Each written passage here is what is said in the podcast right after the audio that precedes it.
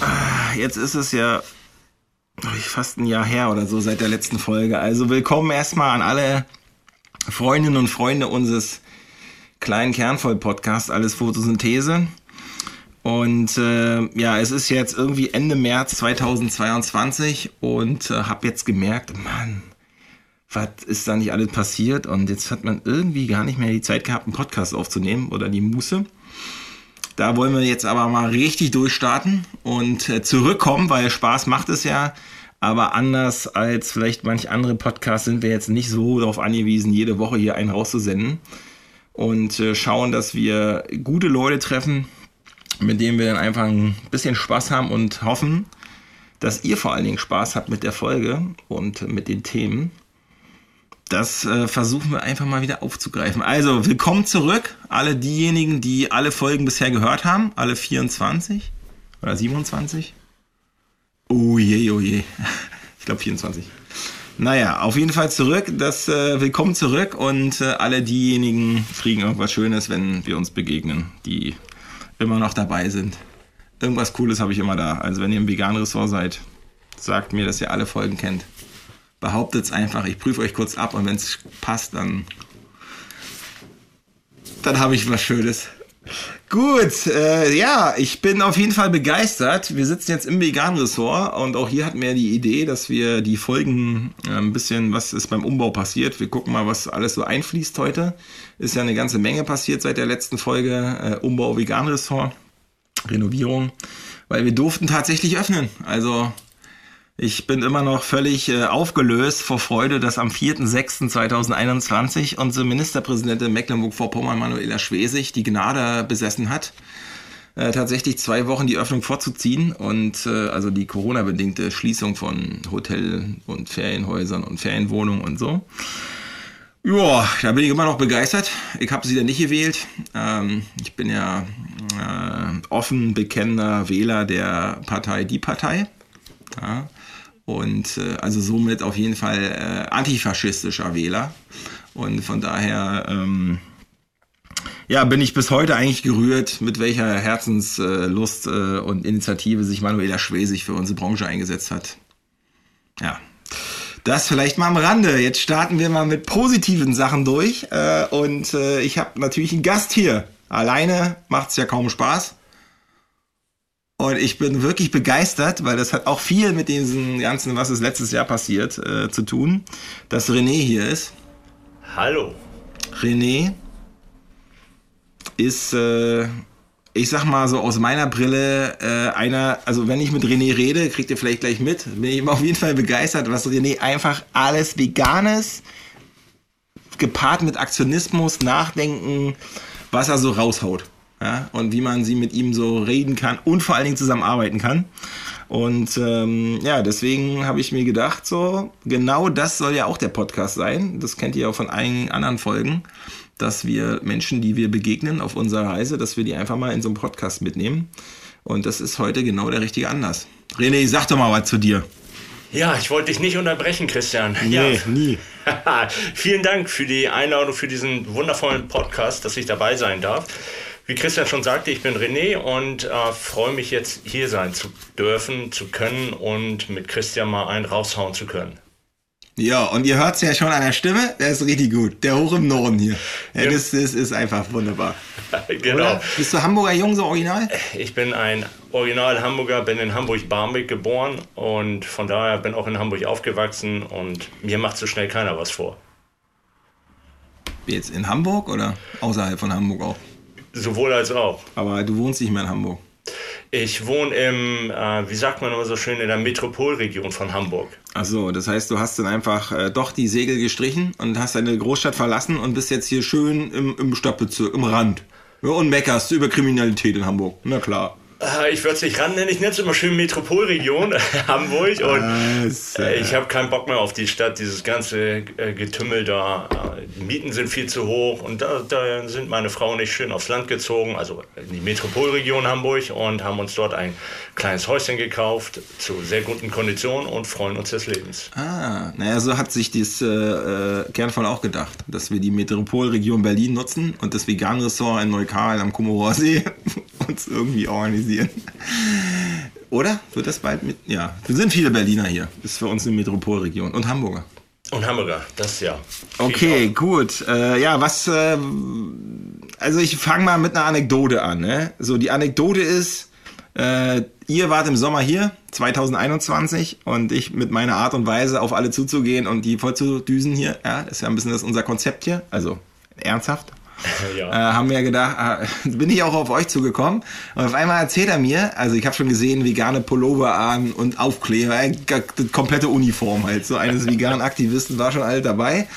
Und dann kam es relativ schnell, dass die Gegenfrage kam von René. Sag mal, seid ihr hier einfach jagdbefriedet? Und ich sag, was jagdbefriedet, was ist das denn? Ne? Also sonst, äh, das habe ich ja gelernt in meinen vorigen äh, Berufen dass man bei völliger Ahnungslosigkeit immer souverän antworten kann. Und ja. da habe ich versucht mit umzugehen, aber Jagdbefriedigung, das, naja, und René hat aber gleich weitergelegt. Was, was, hast du mir da alles erzählt? Was ist Jagdbefriedigung? Nimm mal alle mit hier, für die, die denen ähnlich geht. Also jeder, der ein äh, Grundstück hat, äh, gleich mal, ich hole mal kurz ein kleines bisschen aus, jeder, der ein Grundstück hat, ist automatisch ähm, in der äh, unteren Jagdbehörde als Pachtbesitzer bzw. als Landbesitzer und muss das dulden, dass auf seinem Stück Land, wenn die ihr Jäger wieder äh, irgendwie ihren Geisteszustand äh, nicht mehr äh, wahrhaben wollen, dass sie einfach über ihr Land laufen können und dann halt dort auf deinem Grundstück auch Tiere töten dürfen. Das ist halt im Gesetz so verankert. Das Gesetz ist veraltet, so wie viele andere Gesetze in Deutschland auch. Und ähm, du hast aber das Recht, als natürliche Person dein Grundstück Jagd zu befrieden. Das heißt, du kannst an die untere Jagdbehörde schreiben und sagen, pass auf, ähm, ich lebe vegan und aus ethischen Gründen möchte ich äh, gerne mein Grundstück Jagd befrieden. Zu 90 Prozent wird die Jagd, untere Jagdbehörde das ablehnen. Ähm, es gibt aber seit 2014 ein, ähm, ein äh, Urteil von dem Europäischen Gerichtshof, welches besagt, dass Menschen, die halt aus ethischen Gründen vegan leben, äh, ihr Grundstück Jagd befrieden. Die müssen es nicht mehr ertragen und dulden, dass irgendwelche Gestalten auf ihrem Grundstück sind und dort einfach die Tiere äh, ermorden. Und von daher habe ich Christian gefragt, ob er das schon getan hat. Und wie Christian in seiner souveränen Art und Weise, nö. Woraufhin ich Christian dann ein paar Tipps gegeben habe und er hat es auch gleich äh, in, seiner, in seinem Tempo umgesetzt. also das Nö war auch darauf bezogen, dass ich mir innerlich dachte, Alter, ich habe hier andere Sorgen als sowas. Aber bei Nachdenken war natürlich klar, ey, ist doch klar, wir haben hier ein Waldgrundstück, hier rennen die Jäger rauf und erschießen hier einfach Tiere, das geht so nicht. Also mir war das auch nicht klar. Ne? Ich glaube, das ist ja, ist ja viel nicht klar. Ich habe es ja auch einigen so erzählt. Äh, dass man automatisch, wenn jetzt so eine Treibjagd hier ist oder so und da verirrt sich ein Tier oder ne, wie auch immer, ähm, dass die Jäger dann hinterher können und dann können die das notfalls hier auf dem Gelände des Vegan-Ressorts theoretisch erschießen. Ja, und als mir der René das gesagt hat, haben wir uns auch gleich rangemacht und äh, wir haben darauf hingewiesen, dass wir das möchten oder das, den Antrag gestellt. Und da hat uns doch die untere Jagdbehörde des Landkreises Mecklenburgische Seenplatte ja. hat uns eine Antwort geschickt, nämlich genau die, die äh, René ihm vorgestellt hat, dass das quasi ähm, nur natürlichen Personen vorenthalten ist, dass das äh, europäische äh, Gerichtsurteil, das Urteil vom Europäischen Gerichtshof darum, dass die natürlichen Personen diese ethische Begründung und dadurch Befri Befriedung zulässt. Aber nur natürliche Personen. Jetzt gehört das Vegan Ressort der GmbH das ist eine juristische Person. Und da hat uns die untere Jagdbehörde schon darauf hingewiesen, das geht so nicht. Deswegen kann man die, und, äh, kann man die Jagdbefriedung nicht beantragen. Und sie weisen darauf hin, dass wir den Antrag doch zurückziehen, weil eine, eine, das, das Ausstellen des negativen Antrags, also die Beantwortung, würde 1600 Euro kosten. Ja, ist ja günstig. Boah, da dachte ich mir, Mensch, in so heutigen Zeiten, ne, wo in den Ämtern einfach stabil jeden Monat die Gehälter gezahlt wurden, aber jetzt in der Tourismus und auch in der Catering-Branche war das immer schon Kampf, ne? Und Kurzarbeit und Wirtschaftshilfen. Dachte ich, naja, 1600 Euro muss jetzt nicht sein, weil das Problem ist, wir würden ja auch juristisch dagegen vorgehen. Man braucht erstmal einen negativen Bescheid um dann dagegen zu klagen, um mal festzustellen, das ist ja das Interessante daran, kann denn nicht auch eine vegane Firma also eine juristische Person, die eine Ausrichtung XY hat, hat die nicht auch ethische Gründe anzuführen. Also auch wenn sie eine juristische Person ist, ist aber ihr Betriebszweck davon abhängig, wie geht man Mensch da mit Tieren um. Genau. So, das wäre ja interessant. Aber dafür müssten wir erst 1600 Euro bezahlen, um einen negativen Bescheid zu kassieren und dann mit einem Haufen Anwaltskosten oder wie auch immer äh, durch die Instanzen zu klagen. Aber da müssen wir uns andere Zeiten für aussuchen, leider. Also dadurch, dass jetzt nicht erstmal akut ist, dass sie dauernd die Jagdgesellschaft durchzieht, dann könnte man sie auch noch vielleicht anders werden. Ne? Aber das lassen wir außerhalb des Recordings hier. Äh, ja, das ist, ähm, ja, um das wirklich zu befrieden, noch, noch mal eine andere Herausforderung als juristische Person. Genau, woraufhin ich dann auch noch bei einem Anwalt angerufen habe, der sich auf diese Jagdbefriedung äh, spezialisiert hat und der sagte auch zu mir, bisher gab es äh, noch kein Gerichtsurteil, was eine, in dem Fall ja juristische Person, äh, wo sie dem Antrag stattgegeben haben. Aber er sagte, es wäre spannend, das einfach mal durchzuziehen, erst recht bei so einem Vegan Resort, weil halt hier ja halt aus ethischen Gründen und auch die Menschen, die hierher kommen, halt vegan leben und auch zum größten Teil aus ethischen Gründen halt äh, sich vegan ernähren. Und äh, das wäre natürlich spannend, aber auch da muss man halt erstmal die äh, ja, ein Muße haben wir, oder hat Christian mit Sicherheit, das will ich ihn gar nicht absprechen, aber das ist natürlich auch eine, ein finanzieller Aufwand, dort gegen vorzugehen. Man muss vor allen Dingen bereit sein innerlich, diesen Schmonz, den man vom Amt dann bekommt, ne, als Antwort schreiben. Und das, das muss man, da muss man auch wirklich ruhig bleiben. Da muss man sich irgendeine Lebensphase nochmal überlegen, wo man andere Sorgen oder die essentiellen Sorgen, sagen wir mal, durch diese Corona-Beschränkungen äh, vielleicht ein bisschen verflogen sind und wir dann die Muße haben, uns auch auf diesen, diese Argumentationsketten halt irgendwie einzulassen und da auch eine Strategie daraus zu bauen mit den, äh, mit, der, mit den Anwälten. Äh, ja, das äh, fehlt mir aber die Ruhe gerade. Mir reicht ja schon äh, teilweise Post vom Veterinäramt um wirklich bei aller Ruhe, die wir so haben, äh, komplett innerlich zu sagen, Leute, ja, Mensch, habt ihr nicht, ist da nicht mal die Kaffeemaschine kaputt, bleibt im Büro, ja, kümmert euch um Schweineschlachthöfe oder macht einfach euren Job, aber geht nicht irgendwie Leuten auf den Keks, die ähm, jetzt mit der Tierleitindustrie gar nichts zu tun haben. Ja. Genau. Mein Tipp nochmal für alle, die jetzt zuhören, und das sind ja, so viel ich weiß, ähm, Tausende, Zehnt, Hunderttausende, die dem Podcast folgen. Äh, geht mal auf die Seite Abschaffung der Jagd Abschaffung der Jagd.de. Da könnt ihr das gerne alles nachlesen. Falls ihr ein riesengroßes Grundstück habt, befriedet euer Land. Mein ja, Aufruf an alle. Das ist der Tipp, genau. Das ist ja natürlich alles Werbung ohne Bezahlung hier, deswegen ähm, einfach mal gucken. Ja. Genau, die Anwälte, die dort arbeiten, sind auch meistens äh, auf, ähm, nicht auf Honorarbasis, sondern auf Spenden und die Seite ist auch nicht irgendwie von irgendwelchen äh, Wirtschaftsunternehmen, sondern tatsächlich von natürlichen Personen, die halt was gegen die Jagd und natürlich auch gegen die Jäger haben. Das Besondere an dem Podcast ist, dass nicht Millionen zuhören, aber die, die zuhören, so qualitativ zuhören, dass die Quote der Jagdbefriedungsanträge steigen wird. Das ist mein Traum. Ja.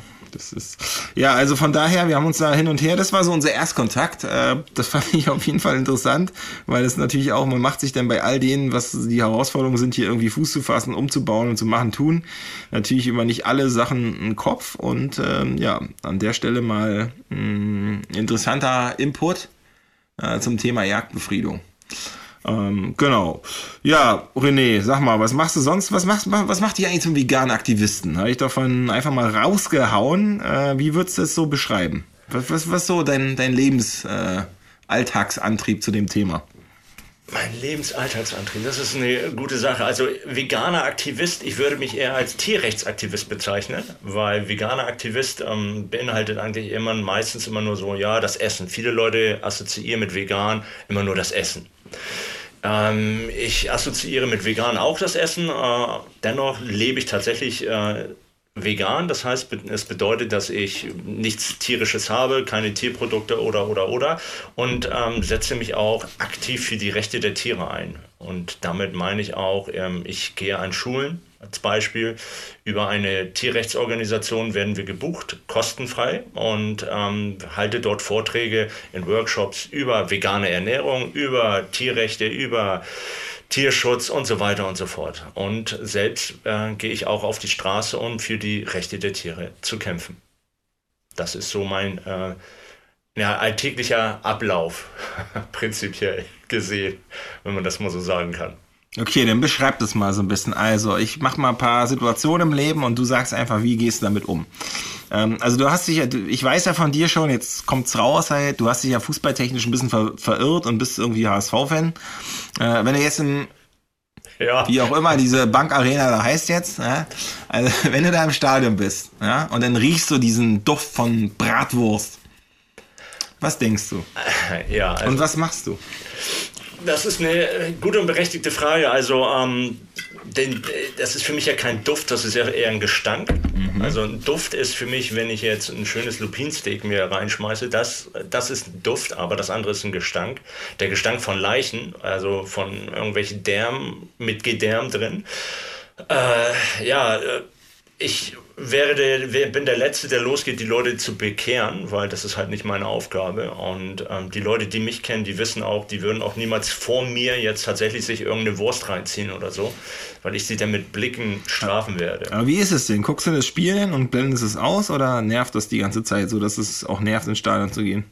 Zum Anfang hat es mich gestört, aber jetzt blende ich es tatsächlich aus, ähm, da ich halt sage, okay, ähm, ich bin nicht, ich kann nicht jeden äh, mitnehmen und das ist auch nicht meine Aufgabe.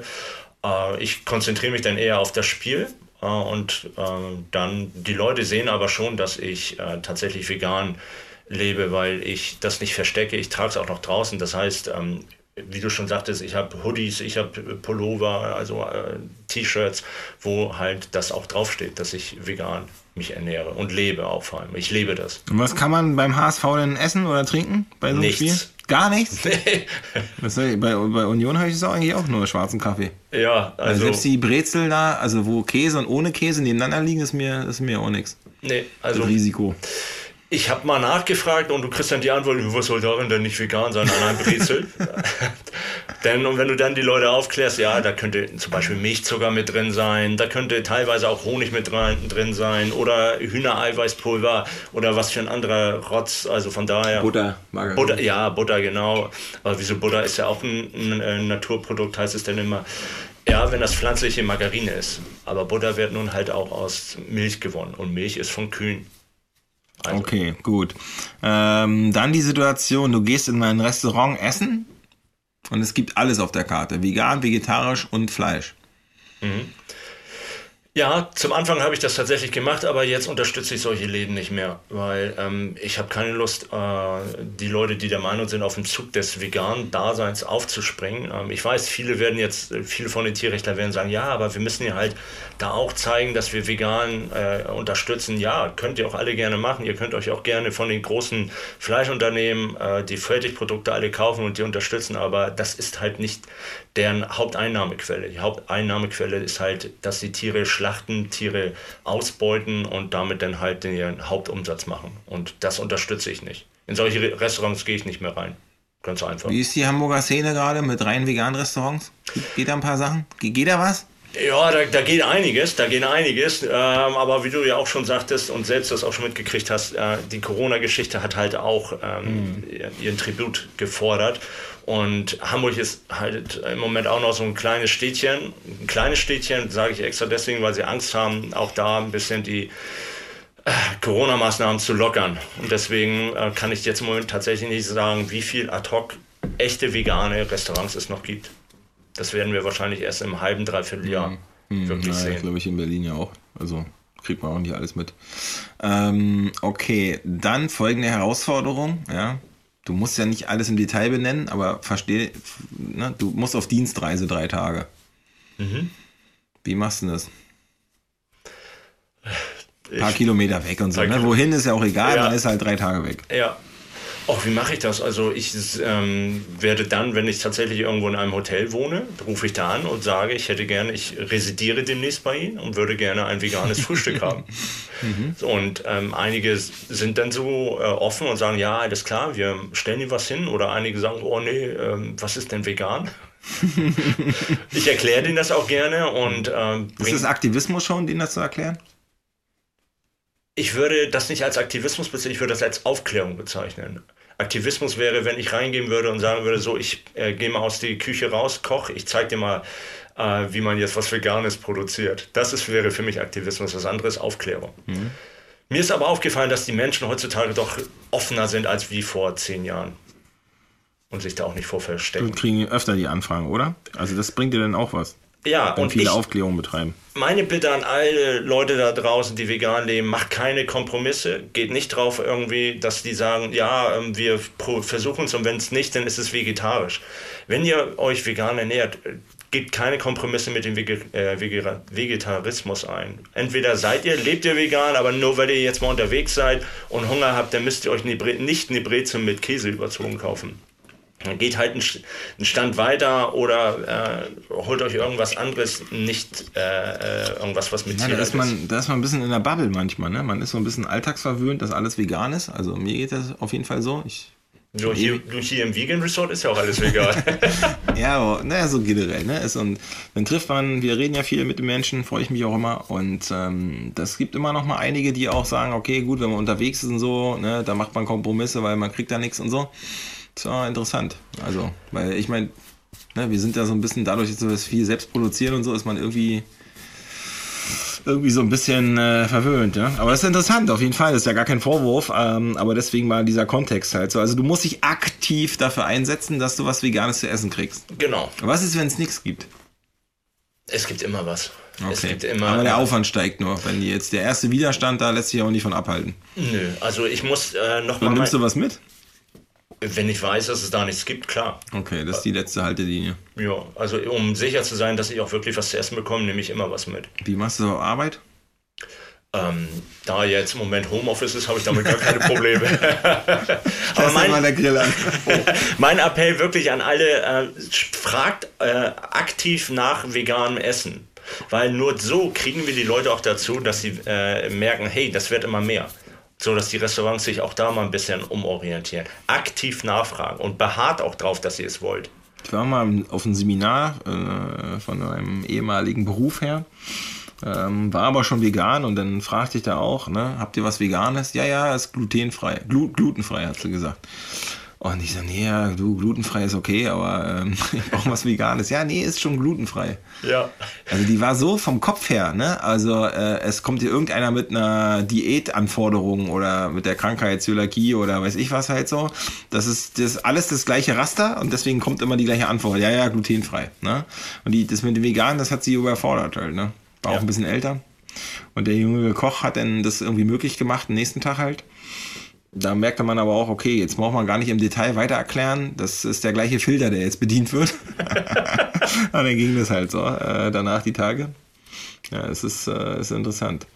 Gut, also das sind ja so die Alltagshürden halt. Ne? Was, was, was ist denn Akt, äh, Akt, Aktionismus, vegane Akt, Aktivitäten, vielleicht auch ein bisschen Kampf um bestimmte Sachen? Beschreib mal so deine Top 3 äh, nur um das plastisch zu machen. Also, ne, um so ein Ranking ist ja mal so eine Sache, da steht ja alles auf der gleichen Ebene, ne, indem man für die Tiere eintritt, aber damit die äh, Zuhörerinnen und Zuhörer einfach mal einen Eindruck davon kriegen, was sind denn so deine drei äh, bisher, wo du selbst dabei warst, ne? also nicht YouTube, Filme, Aktivismus, sondern wo du selbst dabei warst, wo es dir, weiß ich, kalt den Rücken runterläuft oder wo es ein Aha-Erlebnis gab e, oder ne, ähnliche Sachen, die sich so festgebrannt haben. Platz Nummer drei. Platz drei ist ähm, eine Demo vom Vion Schlachthof. Ich nenne das, ich benenne das jetzt einmal in Bad Bramstedt, wo wir davor demonstriert haben und dann durch die Stadt Bad Bramstedt gelaufen sind. Ähm, ich glaube, ich gefühlt waren wir 20, 25 People und äh, auch begleitet von der Polizei. Und ähm, da war das schon so, weil gerade Bad Bramstedt, ne, die Leute sagten, ja, Vion ist großer Arbeitgeber, ne, wir sind alle glücklich, dort arbeiten zu können. Und äh, dann haben wir, sind wir durch die Straßen gelaufen und standen dann auch vor so einem kleinen, ähm, ja, wie soll ich sagen, so Wurstladen, wo sie alle mit ihrer Wurst standen. Und wir haben dann halt äh, dort unsere äh, Parolen, ich nenne das einfach mal Parolen, skandiert. Und Sag mal ein paar Parolen. Was sind so die? Ähm, äh, äh, was, sagt, was, was haben wir geschrien? Ähm, Vion ist schuldig, Vion macht mit, äh, äh, auf Kosten der Tiere ein Mordsprofit als mhm. Beispiel. Mhm. Und ähm, ja, das ist meine Top 3 gewesen. Top 2 ist gewesen, wie wir ähm, vom LPT mal standen in Neugraben. Da standen wir direkt davor. Haben, Was ist LPT? LPT war, äh, zum Glück gibt es das nicht mehr. Das ist das äh, pharmazeutische Labor in Hamburg, mhm. ähm, wo die Beagles äh, ge getestet wurden und so weiter, wo wir gegen demonstriert haben. Da standen wir, also das war vor, ich glaube, sieben Jahren. Nee, Quatsch, acht Jahren. Vor acht Jahren waren wir eine kleine Gruppe, haben dort skandiert und ganz laut geschrien und das war schon sehr. Einfach ein, vor dem Labor. Mit ein einfach, einfach vor dem Labor, das ist so eine Sackgasse gewesen haben uns das das Ziel war, wen jetzt darauf aufmerksam zu machen? Einmal die Nachbarschaft mhm. und einmal halt Dass auch. Dass da so ein Labor ist. Ja, genau, weil das ist total unscheinbar gewesen. Mhm. Und halt auch die äh, Mitarbeiter, die da rauskamen. Top 1 war, da war ich ähm, der, mit einer der Hauptakteure der, ich nenne das immer Anpeitscher. Also ich werde oft äh, angerufen, wenn wir auf Demos gehen, äh, dass ich vorne an vorweg gehe, so die Leute mit anpeitsche, weil meine Stimme halt auch sehr kräftig ist. Da, ähm, ich war bei der großen Demo gegen Tierversuche, gegen das LPT in Hamburg, wo wir 14.000 Leute waren. Das gab es noch nie, noch auf keiner Demo auf dieser Welt, ähm, wo 14.000 Menschen für die Rechte der Tiere eingestanden sind. Mhm. Und das war, ist so mein Top 1 gewesen. Und wenn ich mir, und das muss ich jetzt einfach mal loswerden, wenn ich mir jetzt vorstelle, wir haben es geschafft, das LPT ist geschlossen worden. Aber wenn ich mir jetzt vorstelle, dass Tierrechtler sich vor, die, vor das UKE stellen und sagen, gegen Tierversuche plädieren, aber sich dennoch, dennoch freuen, dass sie halt, und das muss ich einfach sagen, sich freuen, juhu, wir haben halt jetzt die Corona-Impfung bekommen, wunderbar. Ähm, äh, das muss ich loswerden und das werde ich auch los. Ich finde das für mich. Es gibt kein Thema ohne Corona-Bezug. Ja, genau. Und ich finde das für mich ist, äh, ich kann mich nicht vor einem äh, UKE hinter, also das ist Universitätsklinikum Eppendorf, mich hinstellen und sagen, stopp Tierversuche, aber ich freue mich, dass ich jetzt meine fünfte Boosterimpfung habe, die halt auch an den Tieren getestet wurde. Mhm. Das ist für mich nicht authentisch. Das ist für mich eine Art Heuchlerei. Mhm. Okay. Gut, wir lassen das mit den Impfungen. Ja, auf jeden Fall. das zieht nur die Stimmung runter. Natürlich. Wir haben vorhin darüber geredet, dass wenn man mit so einem Abstand jetzt äh, sich irgendwelche Serien anguckt, die denn das Corona-Thema haben, dass man so gleich so gar keinen Bock hat, die weiterzugucken. Ja. Einfach weil dieses Thema da so aufgegriffen wird und man sich denkt, oh nee, ey, komm, jetzt hast du die Scheiße die ganze Zeit an der Backe gehabt. Und ähm, deswegen, ja. Okay, aber sag mal, äh, hier im, im Ressort haben wir unsere vier Schweine. Die ja. leben ja hier so. Hast du eigentlich mal so eine Mastanlage von innen gesehen? das ist jetzt eine Fangfrage. ja, habe ich. es illegal ist, da reinzugehen, meinst du? Es ist nicht illegal. Illegal wäre es, wenn man einbricht. Aber so. die Mastanlagen sind alle offen, habe ich mir sagen lassen. Mhm. Ja, man kann ja auch so Führungen machen, oder?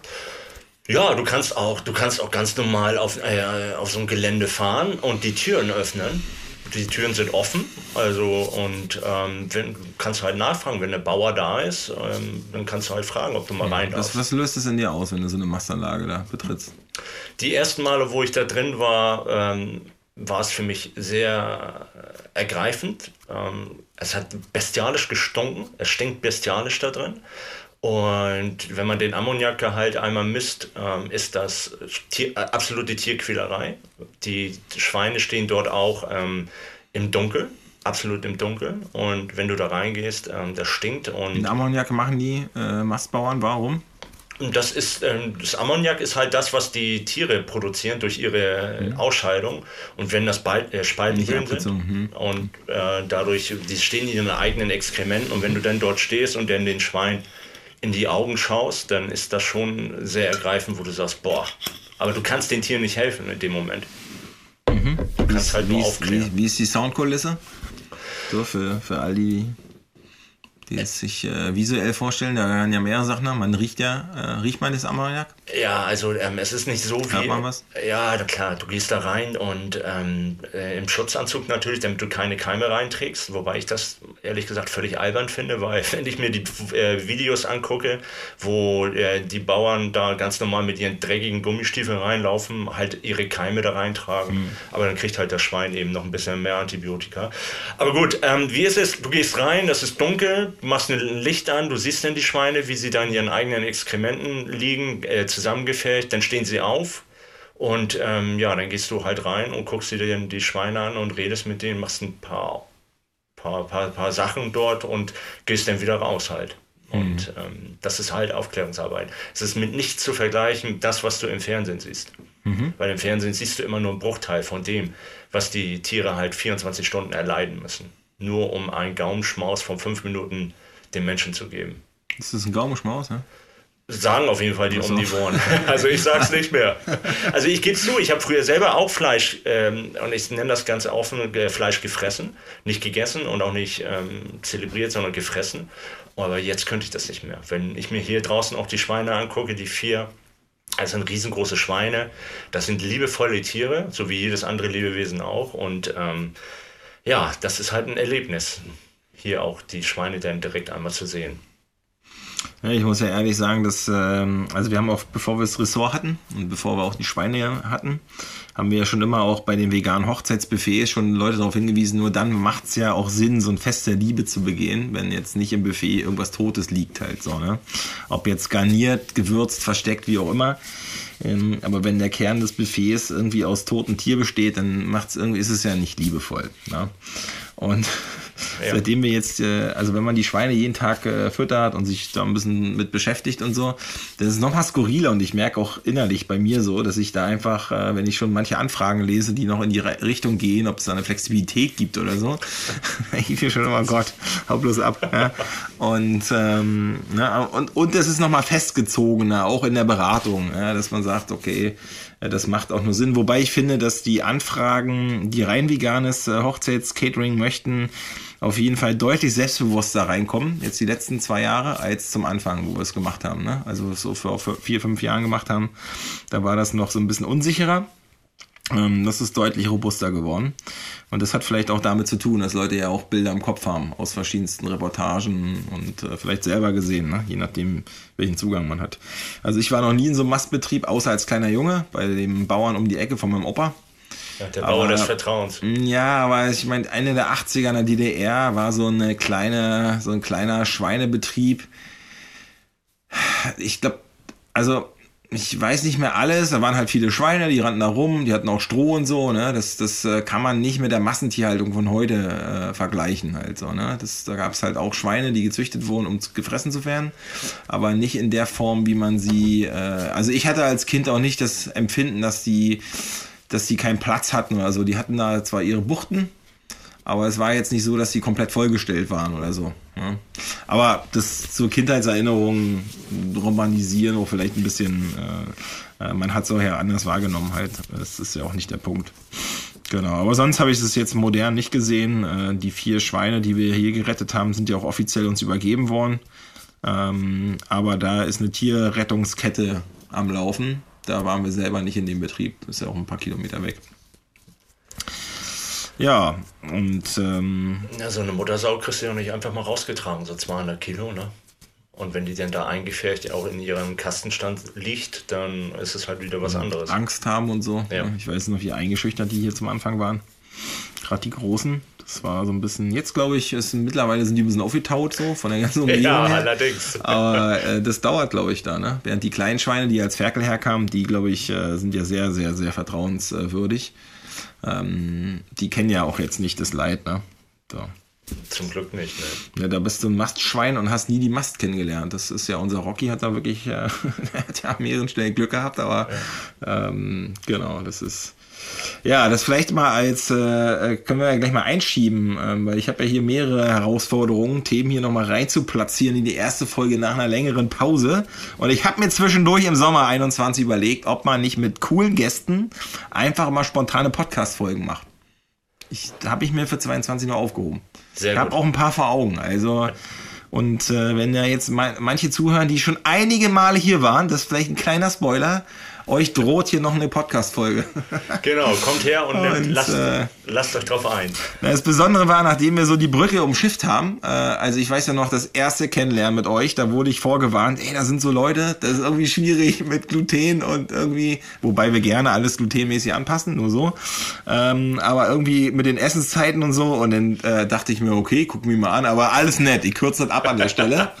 äh, ich, ich wirklich schätze, wenn ihr euch mit René unterhaltet und ich spoil, äh, mach mal eine kleine Werbung, auch ohne Bezahlung hier. René ist ja veganer Ernährungsberater. Und wenn ich nicht selbst wäre und ich schon vegan wäre, würde ich den Kurs bei dir machen. Das ist schön. Ja, doch, ich, will, ich brauche Leute, die oder ich würde sagen, ich bin zuversichtlicher bei Leuten und das ist ja immer zielgruppenabhängig und so, ich weiß, äh, die nicht so viel dran rumtrösten, an dem Thema ne, und mir dann mit Weltschmerz und so ein Zeug kommen, mhm. sondern konkret auch sagen, ne, das geht auch so und so auch ganz einfach und hier und guck mal. Und äh, das ist mir so ein bisschen handfest, ne, so diesen Pragmatismus auch äh, gleich umzusetzen, mit dem Hintergrundwissen. Ähm, an der Stelle kleine Werbung, also wenn ihr in Hamburg noch ein bisschen unsicher seid, ja, dann macht er mit René, dann hat er wenigstens was. Ja, und der labert ihr nicht zu viel rum, sondern da geht es gleich um die Umsetzung. Genau. Vielen Dank, Christian. Oder? Ja, absolut.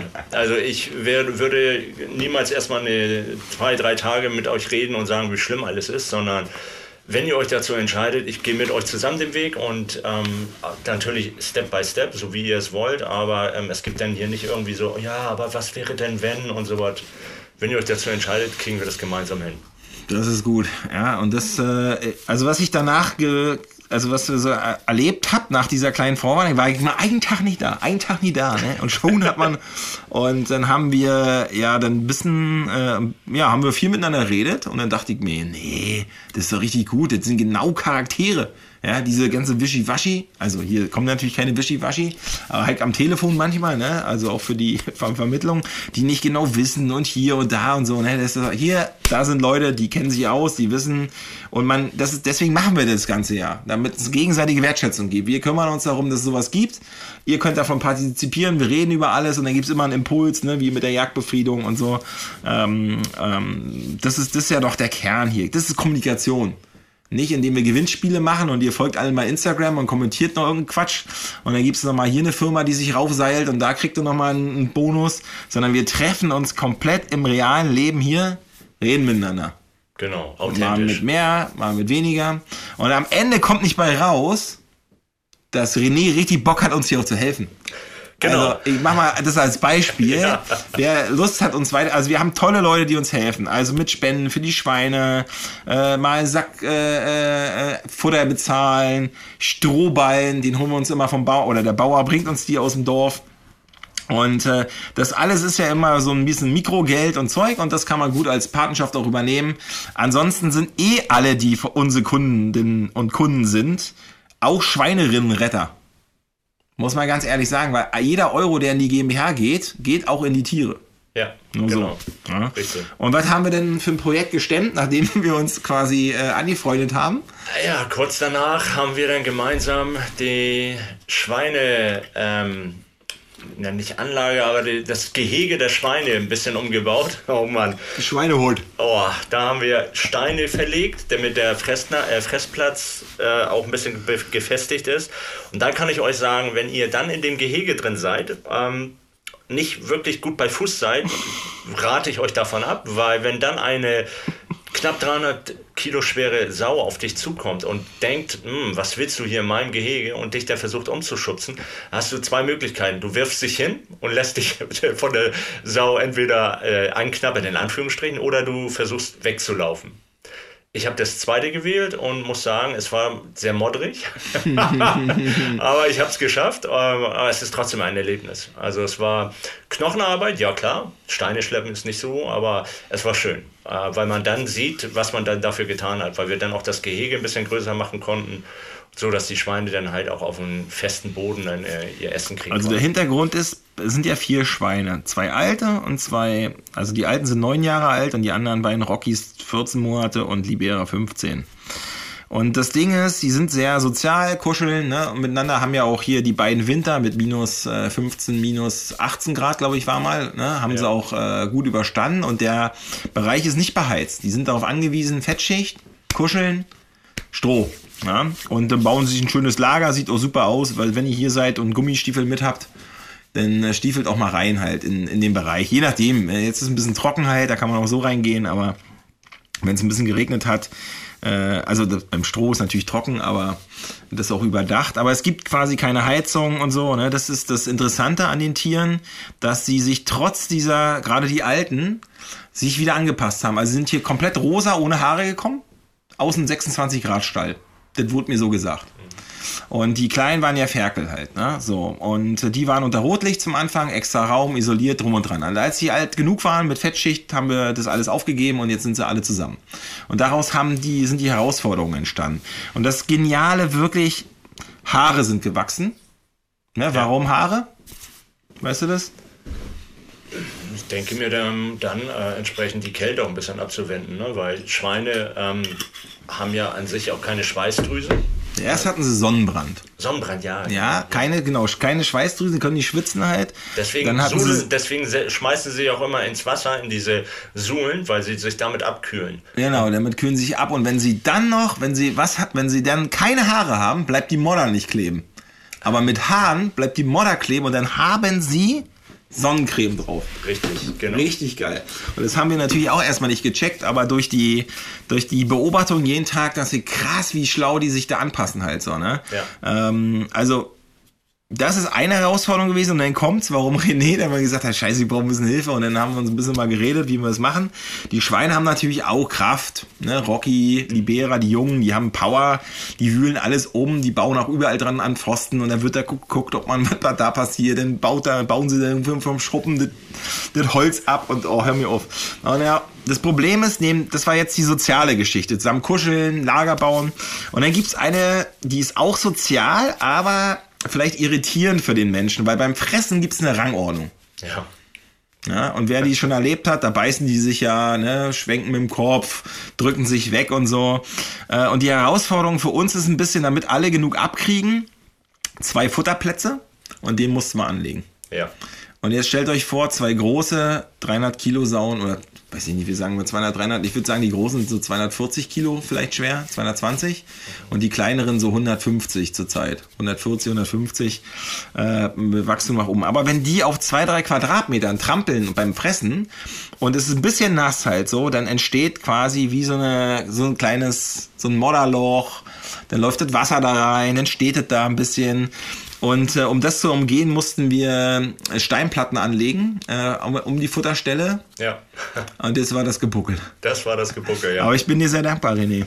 Ja, sehr gerne. Es hat mir auch Spaß gebracht, auch wenn es anstrengend war, ähm, weil für mich ist es dann immer wichtig, das Ergebnis zu sehen, dass die Tiere das halt entsprechend auch ja, angenommen haben. Im Endeffekt hatten die ja keine andere Wahl. Aber ähm, dann zu sehen, dass man damit den, den Tieren auch geholfen hat ist für mich immer eine wahre Pracht. Das Lustige ist ja am Ende, dass die Libera hat dich die ganze Zeit gezwickt. Ja. Beim, ne, das war ja schon ein bisschen anstrengend.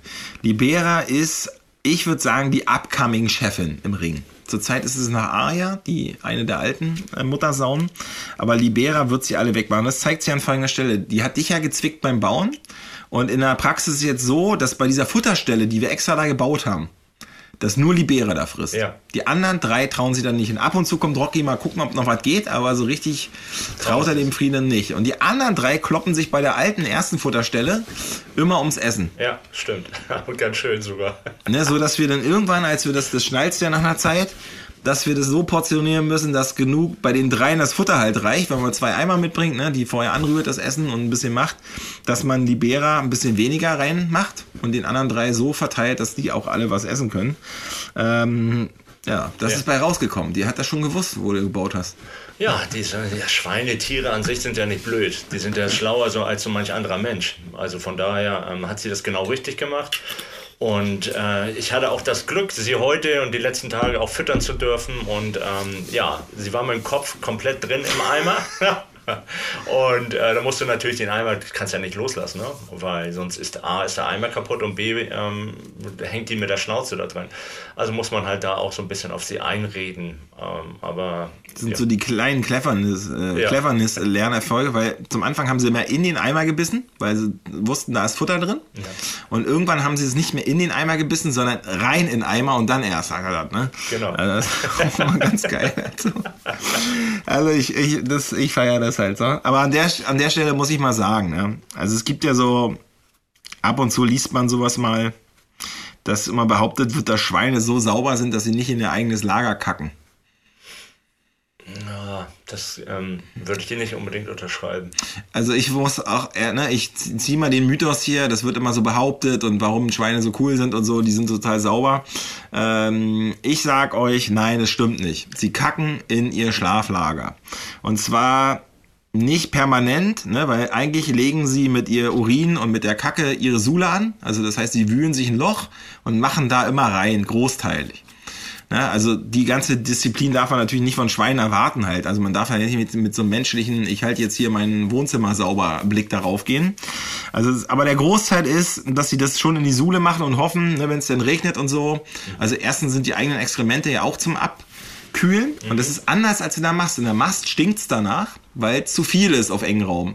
Ne, hier, wenn sie ein bisschen Platz haben, machen sie das schon, um dann auch das auszunutzen, dass es einen Kühleffekt hat.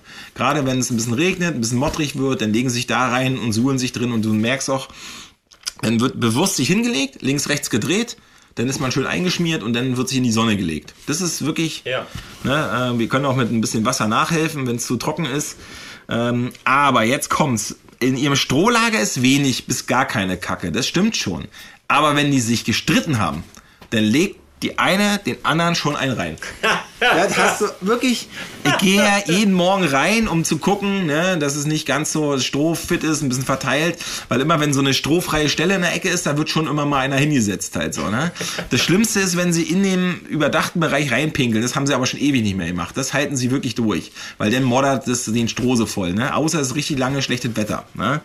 Aber äh, das ist schon ein Ding, dass man das ein bisschen raussammelt, weil sie fühlen sich auch leicht ertappt. Ja. ja, also äh, letztens ganz lustige Begegnung. Hinten in der Ecke haben sie so ein bisschen durchgewühlt. Da war ein Loch drinne. Das hatten sie schon ein paar Mal probiert.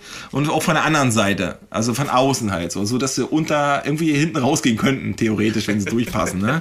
Und äh, ich gehe rein, wollte eigentlich gucken, ob so von der Kacke her, ne? Ähm, und dann kommt mir Aya hinterher, so ganz treu doof, ne? Hm, eigentlich, und es gab was zu fressen, Leute. Das müsst ihr euch, ne? Also es gibt was zu fressen und die kommt mir hinterher und frisst nicht. Da dachte ich, yes, was ist mit ihr nicht in Ordnung? Bis sie gemerkt hat, dass ich hinten gesehen habe, dass sie ein Megaloch gebuddelt haben. Indem sie quasi ne, so einen Durchgang gebuddelt haben in ja. den Außenbereich halt. Ne? Und dann gucke ich sie an und in dem Moment sie, registriert sie, dass ich das erkannt habe und dreht um und haut ab. Ja. So nach dem Motto, so, ja, okay, hast du jetzt gesehen, ist ja gut. Ja, jetzt kannst du wieder zuschauen. Also, ich habe es jetzt offen gelassen, wenn man es zumacht, dann gehen sie eine Weile auch nicht ran. Das ist so meine Erkenntnis immer, wenn sie merken, dass, äh, dass es bestimmte Stellen übertrieben haben, wie zum Beispiel so ein Pfosten freilegen, ne, der Stabilität des Zaunes oder so, und man schippt es ein bisschen zu, dann ist auch erstmal Ruhe. Ja. Aber ich habe es jetzt erstmal gelassen. Ich bin mal gespannt, was sie damit vorhaben heute. Ne? Also nur mal als kleine Anekdote, äh, ne, die wollen die Abkürzung zu deinem Fressplatz haben. Ja, siehst du? Ja, da kommt man nämlich direkt raus. Die wissen, wo sie es dann gut haben. Ne? Also von daher Richtig. Ähm, naja, wir haben ja noch ein bisschen Natur, ähm, oder? Wolltest du was sagen? Nee, alles gut. Ja, wir haben ja so ein paar Naturherausforderungen. Sag mal deine Top 5, wenn wir heute im Top-Bereich sind, der ich begegne im veganen Ressort Tieren und man muss auf Folgendes aufpassen. Ähm, ne, oder das ist jetzt eine Besonderheit halt so, äh, die man vielleicht im Alltag auch hat oder auch nicht so hat, aber was sind so deine bewegendsten Momente, ähm, du kommst hierher, jetzt warst ein paar Mal hier, helfen, Urlaub machen. Äh, was sind so deine Bezüge mit Tieren und was, ja, was löst es in dir aus? Also, meine Top 5, äh, das haben wir jetzt gerade erst gehabt. Maulwurf. ja, der ist auf 5? Der ist, der ist, der ich dachte, der ist auf 2. Der ist, der, ist, der, ist, der ist auf 5, weil er sehr viel Arbeit macht. Maulwurf. Ähm, wobei ähm, der halt ja, der macht das ja nicht, um einen zu ärgern, sondern halt, weil er ja nicht anders kann. Dann ähm, die, das dritte, äh, der vierte ist ähm, halt die. Also ganz kurzer Hintergrund, der Maulwurf. Der war letztes Jahr noch nicht so aktiv hier, aber dieses Jahr, also ab, Mai, äh, ab Januar 2022, hat er zwei Monate sich gegönnt und hat hier, was schätze, wie viele Hügel gebuddelt? Oh, ich ich habe, glaube ich, bei, 100? Ja, bei, bei 70 habe ich aufgehört zu zählen. Ja. Also der hat quasi die große Wiese ähm, plus einer Feuerstelle, also den ganzen großen Bereich bis zum Trampolin runter, um zum Waldzugang, wurde einmal komplett mit Hügeln übersät. Ja. Und das haben wir jetzt gemacht, haben wir jetzt, äh, die ganzen Hügel haben wir jetzt in eine Karre gepackt. Also und ähm, wir in haben eine? Äh, in, in, in, in, mehreren Karren. Und dann haben wir äh, ein Trampolin steht ja hier. Dieses wurde dann damit, äh, das Loch wurde damit dann zu, ja, man kann schon sagen, zu dreiviertel zugeschoben. das Loch war vorher ein bisschen größer. Ja. Brauchte man nicht so groß. Richtig. Ja, äh, Top 4 sind. Maulwurf, okay. Maulwurf, Top 4 sind die äh, Vögel hier, die ganze Natur, das ist das Schöne. Das, wenn du morgens die, das Fenster oder die Tür, wie auch immer, aufmachst, hörst du die Vögel. Ähm, das ist sehr idyllisch. Ähm, Top 3 für mich. Ähm, Sag mal ganz kurz, ne, weil es zu kurz ist, weil das muss man so ein bisschen versuchen zu verbildern, damit ihr euch das beim Hören äh, vorstellen könnt. Also, wir haben ja unmittelbar nah dran die Moorwiesen vom Komorower See. Ne? Und da ist es so, dass dort Kranich, was, was ist das? Weiß, wie heißen sie noch? Kranich? Äh, Störche. Ja, nee, ja. die Weiß, Weißreiher, Weißbaucher, ich komme ich komm nicht oh, auf die äh. Namen. Die kann ich mir immer nicht merken. Bei aller Liebe zum Tier. Ich kann, naja, auf jeden Fall verschiedene, die schlafen dort. Mhm. In den Moorwiesen halt, ne? Und morgens ziehen die los in Schwärmen, manchmal 200 Stück, ne? Und äh, hier ist ja sehr viel Landwirtschaft und fliegen auf die Felder, um sich was zu fressen zu suchen. Und das ist morgens wirklich, wenn ihr hier seid, ja, und ich empfehle euch, wenn ihr manchmal sucht, okay, also außer vom Preis her, ne, bucht was ihr wollt, aber wenn ihr die krasseste Terrasse haben wollt, nehmt eins von den mittleren Häusern, die sieben oder auch die neun vom großen ganz außen, mhm. da seht ihr nämlich morgens den Sonnenaufgang, da geht die Sonne auf und ihr seht, wie die Vögel vom, von den Moorwiesen starten auf die Felder und hier rüberfliegen. Richtig krass. Ja, das stimmt. Richtig, genau. Ja. Der Sound, die, diese, die Vielzahl am Himmel, äh, und was passiert abends? Ja, also ähm, ich würde jetzt erstmal gerne nochmal die Nummer 3 sagen. Achso, ich wollte nur sagen, dass die abends alle zurückkommen. Ja, das ist auch nochmal krass. Das war mir schon klar. Okay, sorry. Alles gut.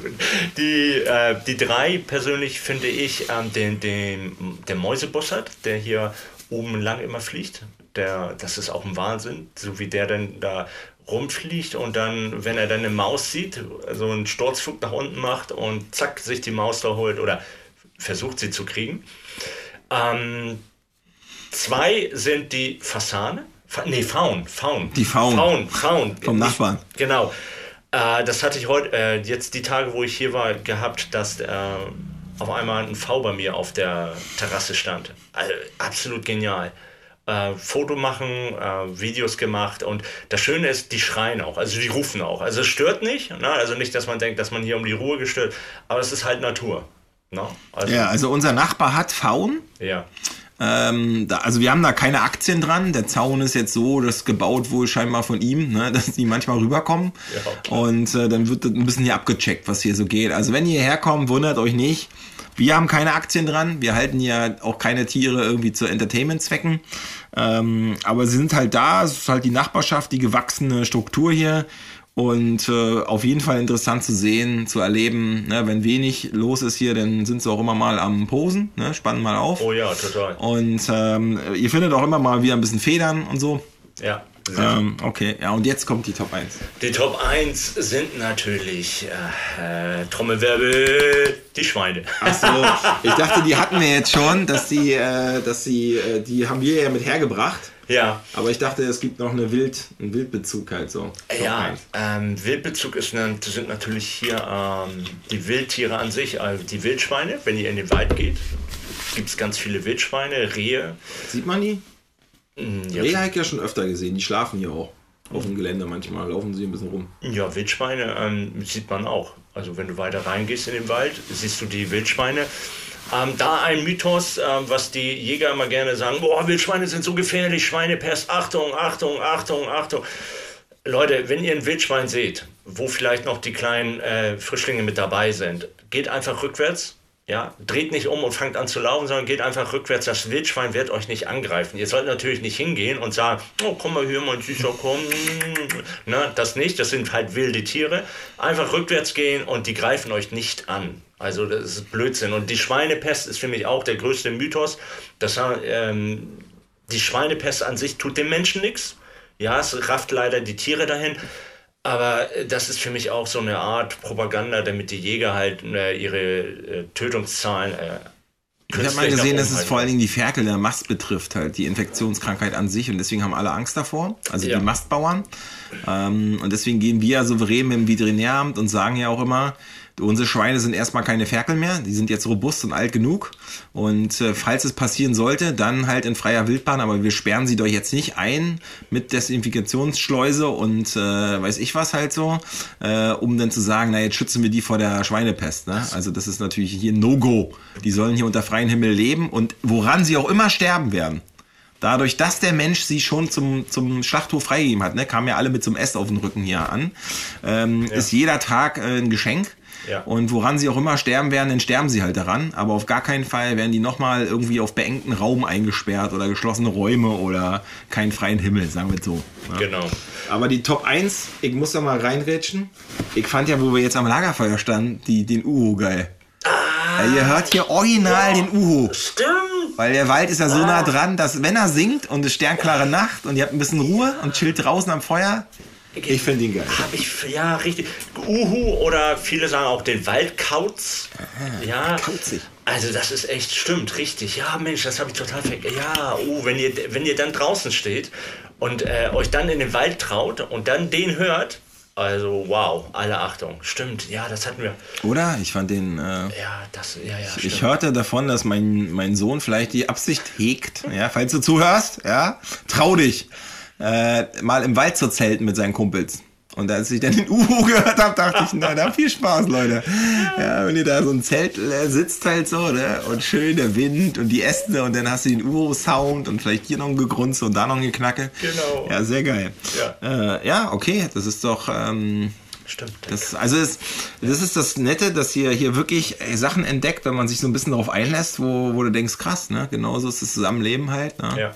Genau. Ähm, ne, also ich finde, der Mäusebus hat ist auf jeden Fall imposant und der kleinere Milan, der ist hier auch öfter dabei. Ach ja. Und okay. ähm, genau, ne, deswegen äh, sind die, Scheu die Mäuse gerne bei uns oben in der Scheune drin.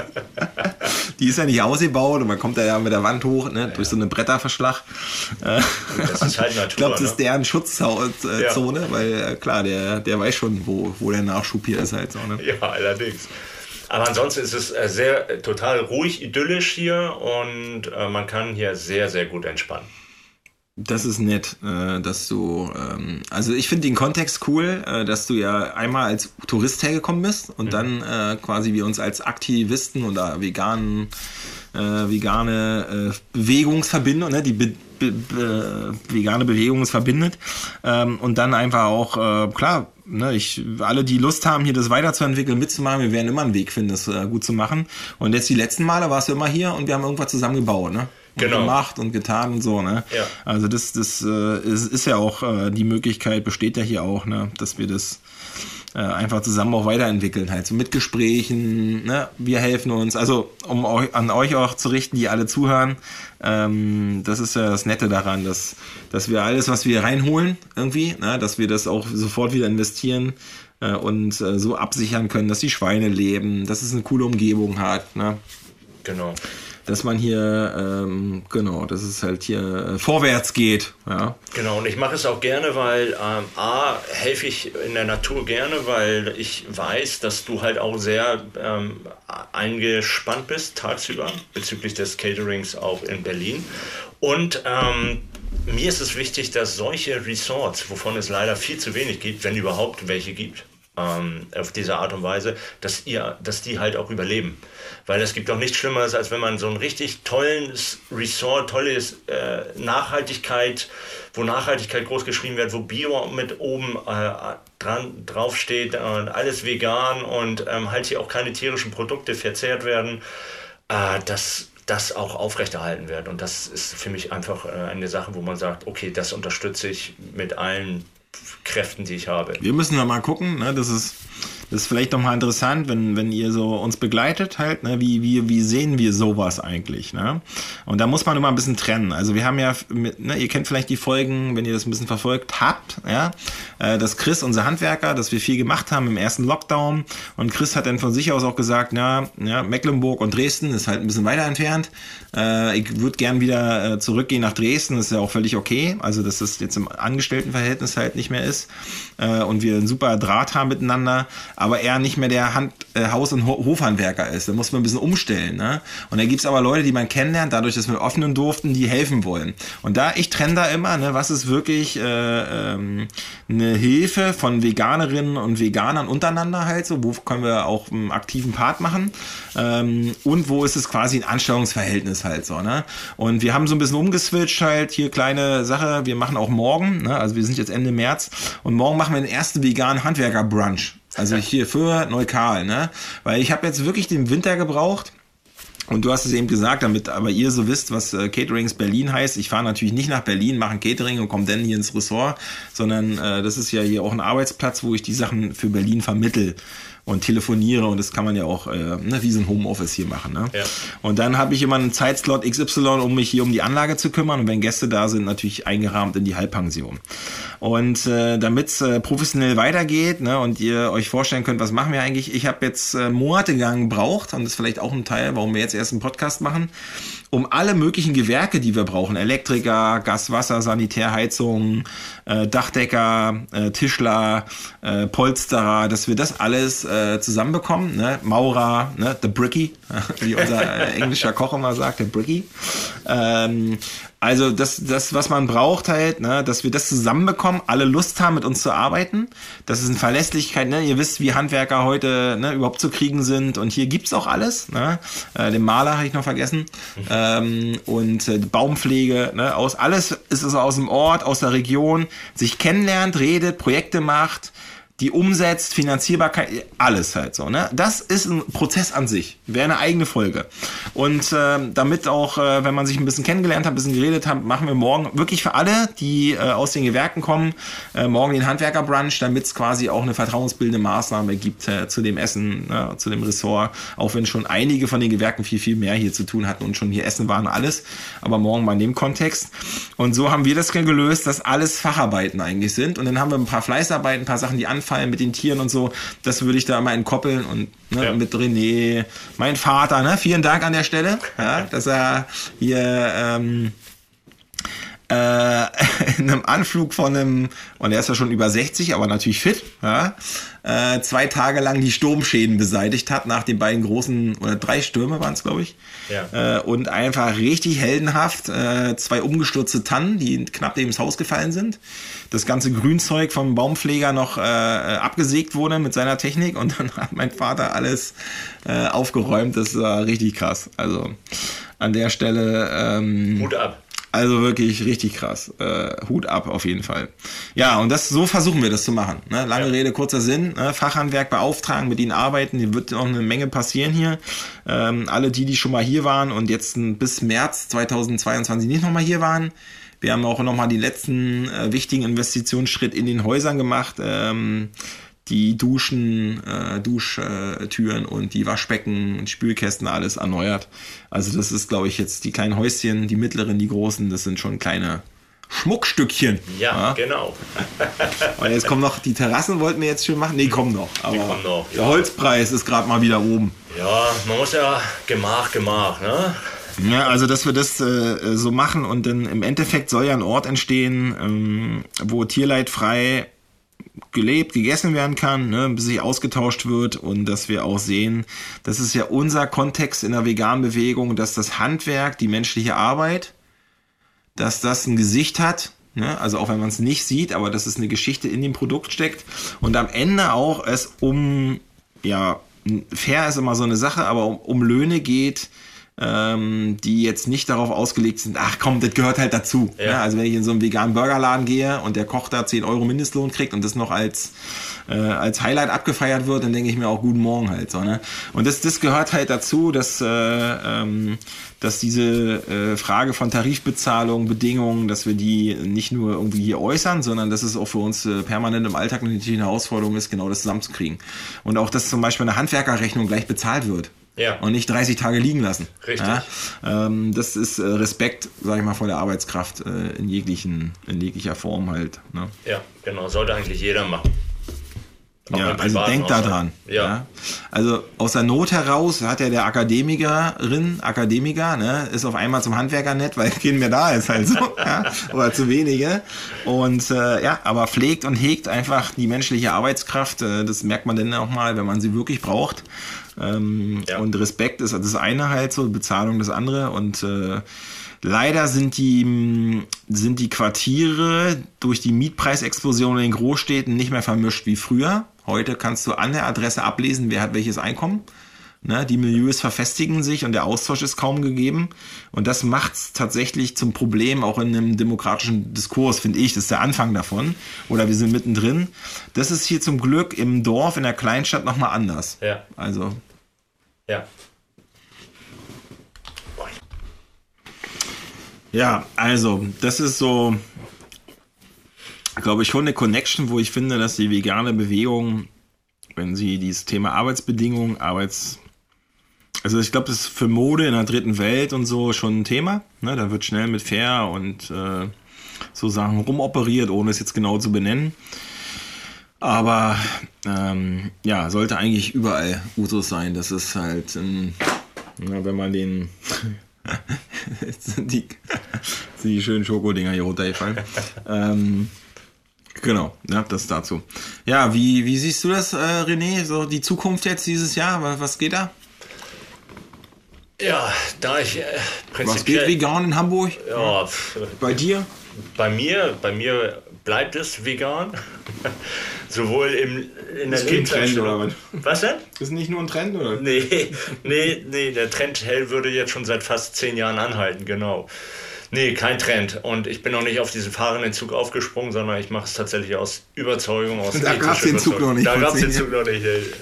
Ein Zug nach, so eine, äh, so nach Rost, irgendwo. So ein rostiger Anhänger. Nee, von daher, also ähm, ich hoffe ja, dass jetzt langsam und aber auch sicher alles gelöst wird jetzt hier und dass wir wieder wie normale Menschen leben können und dürfen und ähm, dass sich die äh, Gastronomie als solches auch wieder erholt. Das ist, äh, finde ich, sehr wichtig. Und natürlich, dass ihr hier weiterhin ähm, bestehen bleibt, weil sonst müssen wir uns wieder irgendwelche anderen aus Flüge suchen oder irgendwelche Orte. Und ähm, ich habe mir auch fest vorgenommen, keine Orte mehr zu finden oder zu suchen, wo drauf steht vegan, vegetarisch oder sowas. Dieses Vegetarische dazu, das muss nicht sein. Entweder bin ich oder lebe das auch, aber dieses Vegetarische dazu, das muss nicht sein. Vegan, vegetarisch. Oder wenn dann drin steht, ähm, ja, wir können auch vegan. Ja, dann fahre ich da nicht hin. Ich habe keinen Bock mit irgendwelchen äh, um die wohnen denn da zusammen an einem Tisch oder die sitzen mir gegenüber oder so. Zumal wir äh, sowieso nur noch Apartments mieten, wo wir uns selbst verpflegen. Also ich habe keinen Bock mehr an irgendwelchen Halbpensionen, ähm, wo man dann halt äh, eine Platte mit, der, mit der Wurst und äh, Bärchenwurst und diesen ganzen anderen Rotz dann lieber äh, komplett vegan oder, äh, oder hier ist es natürlich noch schöner. Hier brauche ich auch nicht drüber nachdenken ist das jetzt wirklich vegan oder ist das nicht vegan? Obwohl einige Sachen, wo ich dann sage, boah, das schmeckt so lecker, das äh, ist vom Geschmack her äh, schon sehr unterschiedlich. Also, aber es ist sehr lecker und von daher, ja, vegan. Bei, bei dir so jetzt außerhalb von uns hier? Wie, was geht dies Jahr? Was hast du vor, so, um die Bewegung noch nach vorne zu bringen? Ähm, ich bin im Moment von der Bewegung als solches, ähm, von der Tierrechtsszene, arg enttäuscht. Okay. Die Spaltung, die passiert ist in der Szene, ist für mich. Äh, Woran spaltet die sich?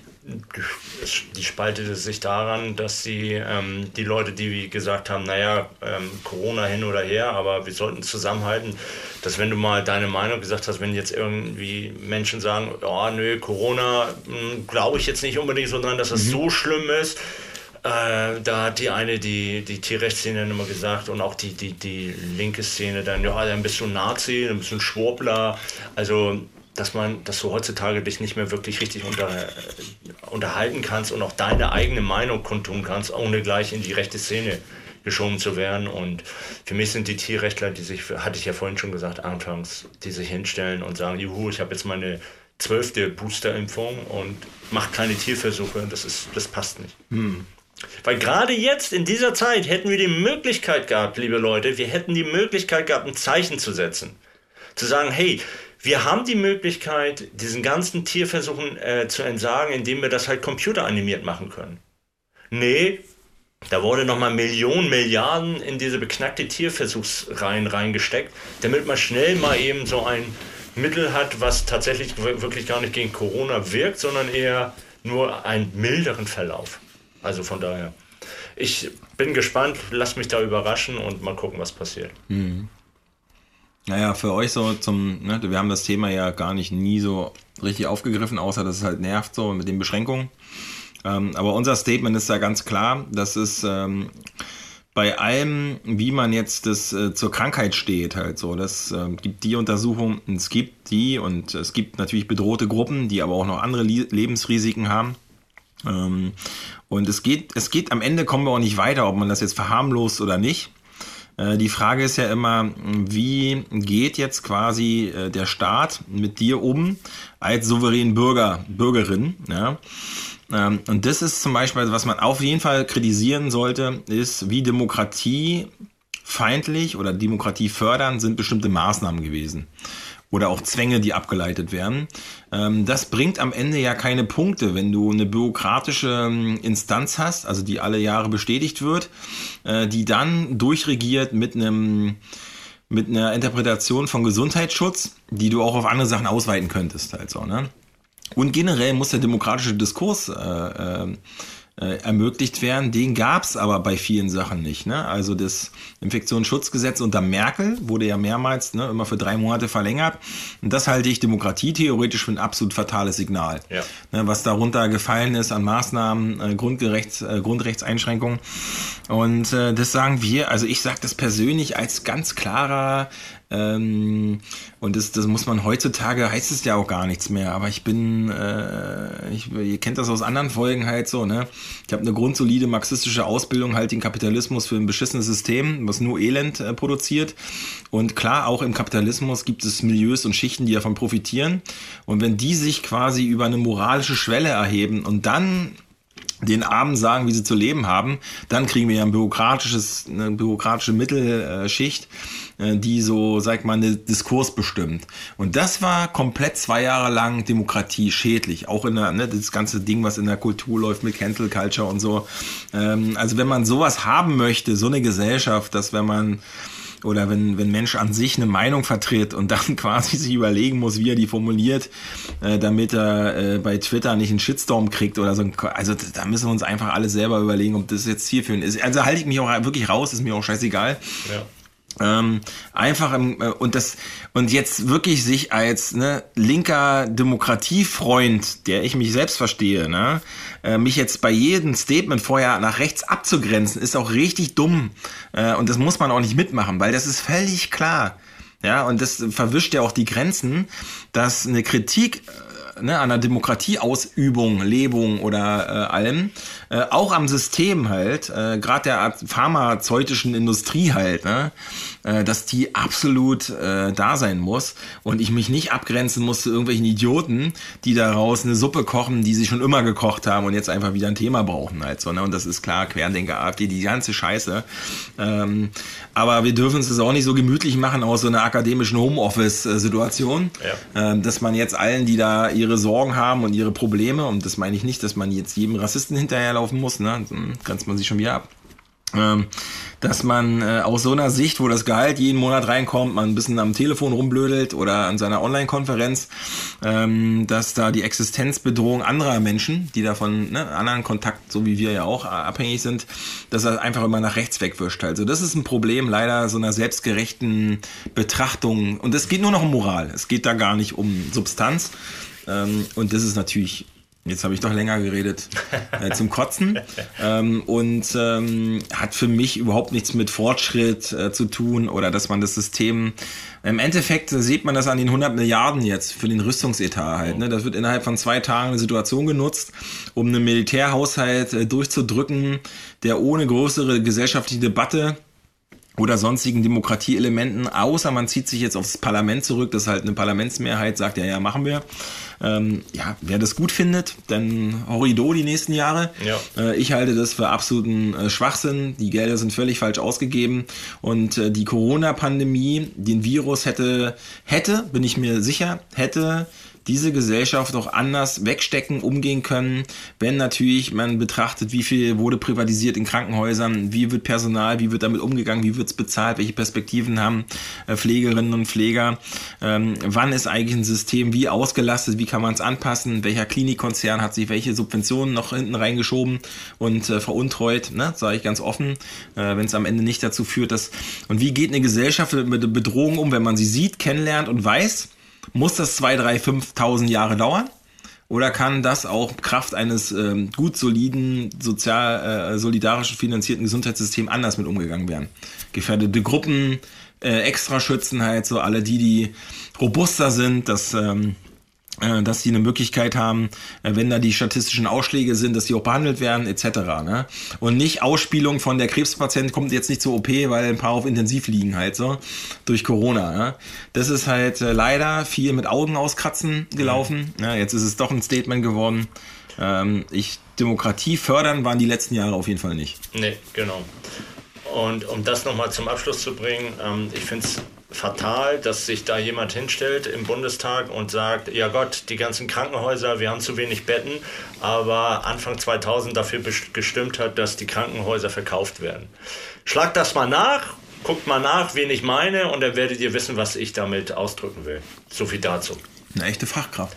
Ja, genau. Kein Lobbyist, Fachkraft. Fachkraft. Ja, also das, äh, ihr habt das vielleicht in unseren Stories ein bisschen verfolgt, klar, ne, dass diese ganze Truppe halt so dieses politisch auch verantwortet und teilweise auch ähm, widersprüchliche Geschichten gemacht haben. Und man kann alles unter so einem Mantel von Wissenschaft packen. Aber selber, bin ja auch Politikwissenschaftler. Da gibt's schon eine Menge Möglichkeiten halt so, da seine Färbung durchzudrücken und das auch wissenschaftlich irgendwie zu verkleiden. Äh, also lange Rede, kurzer Sinn. Wenn ihr hierher kommt, das ist jetzt auch nicht, ähm, wir spalten darüber nicht. Ich habe viele Anfragen, die sagen, ja, ich bin ungeimpft, darf ich denn kommen? Wie macht ihr das denn und drum und dran? Ähm, ich führe die Debatte so nicht halt. Hm? Es gibt, es gibt quasi wie Auflagen der Landesregierung, des Landkreises halt so, ne? Die, ähm, die sind halt da. Das ist das eine. Und ich kann offen damit umgehen. Und am Ende halte ich es für absolut nicht förderlich, wenn wir uns deswegen die Augen auskratzen. Und zwar aus allen Richtungen nicht. Außer ich habe jemanden, der mir richtig damit auf den Scheiß geht und äh, auch die letzte bescheuertste Verschwörungstheorie mir an die Backe nagelt halt. So, das, das brauche ich jetzt nicht.